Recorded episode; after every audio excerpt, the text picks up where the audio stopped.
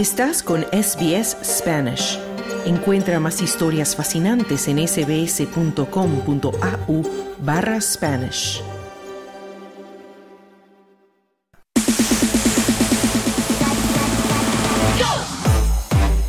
Deportes. Una de la tarde, 52 minutos, y ya es tiempo de deportes y se encuentra nuevamente con nosotros Esther. Esther, cuéntanos. Hola Carlos, vamos a empezar por el fútbol.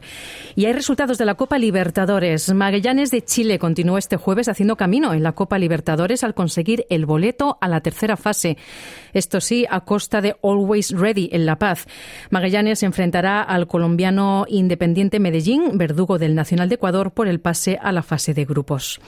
Y el colombiano Millonarios vino desde atrás para ganar por 2 a 1 su partido de este jueves ante Universidad Católica de Ecuador y se ha clasificado a la tercera fase también, tras un empate sin goles de la ida. El equipo capitalino ahora va a disputar un cupo a la fase de grupos ante el brasileño Atlético Mineiro, que superó al Carabobo de Venezuela por un global de 3 a 1. La llave de la tercera fase arranca la próxima semana en Bogotá. Y Fortaleza avanzó a la tercera fase también en la Copa Libertadores al golear por 4 a 0 al Deportivo Maldonado. Eso fue este jueves en Brasil, donde dominó a los uruguayos durante gran parte del juego.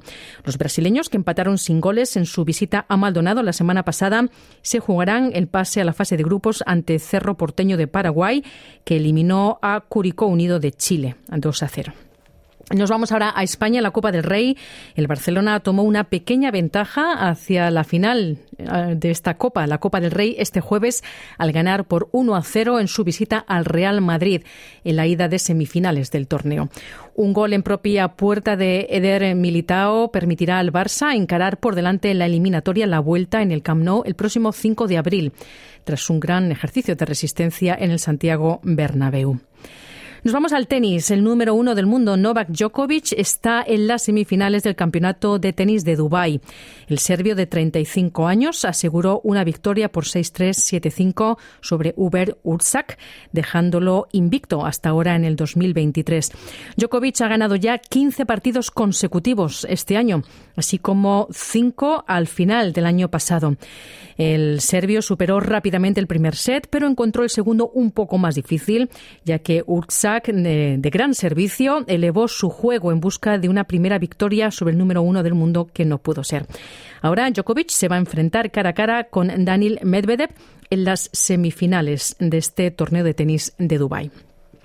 Y también se está jugando otro torneo de la ATP en Santiago. Allí se están jugando ya los cuartos de final. Los serbios Laszlo Jere y Dusan Lakovic avanzaron estos cuartos de final que se desarrolla sobre canchas de polvo de arcilla en el complejo San Carlos de Apoquino.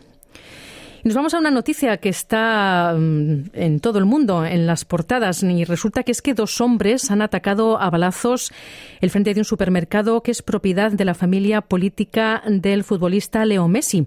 Esto ha ocurrido en la ciudad argentina de Rosario, de donde él es originario, y dejaron además un mensaje de amenaza al capitán de la selección albiceleste.